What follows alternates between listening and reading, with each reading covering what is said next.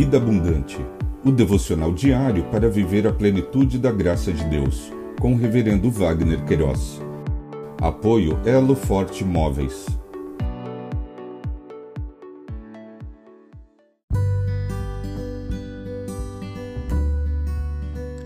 Olá! É um privilégio compartilhar a palavra de Deus. O nosso tema hoje é Abraão, a morte e o sepultamento de Sara. Em Gênesis capítulo 23, versos 1 e 2, lemos: Sara viveu 127 anos. Morreu em Kiriat Arba, que é Hebron, na terra de Canaã. Abraão veio lamentar Sara e chorar por ela.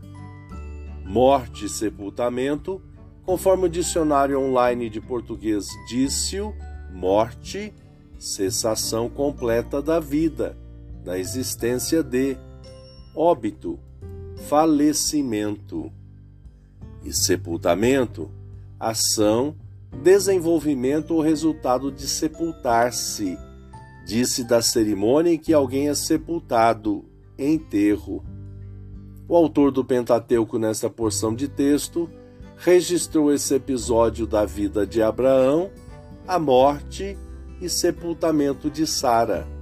Abraão, nesse contexto, intercedeu junto aos filhos de Et que vendesse o campo de Efron, que estava em Maquipela, fronteiro a Manre, o campo, a caverna e todo o arvoredo que nele havia, e todo o limite ao redor.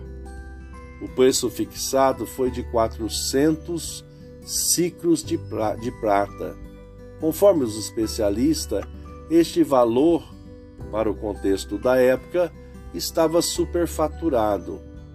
Abraão efetivou a compra conforme a narrativa do texto.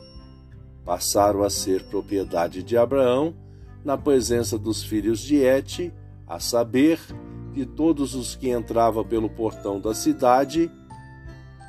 Depois, Abraão sepultou Sara, a sua mulher, na caverna no campo de Maquipela, infante de Manri, que é Hebron, na terra de Canaã. E assim, pelos filhos de Et, se confirmou a Abraão o direito do campo e da caverna que nela estava, como propriedade para servir de sepultura. Pensamento para o dia. Obrigado, Jesus, porque todas as coisas estão debaixo de Sua onisciência.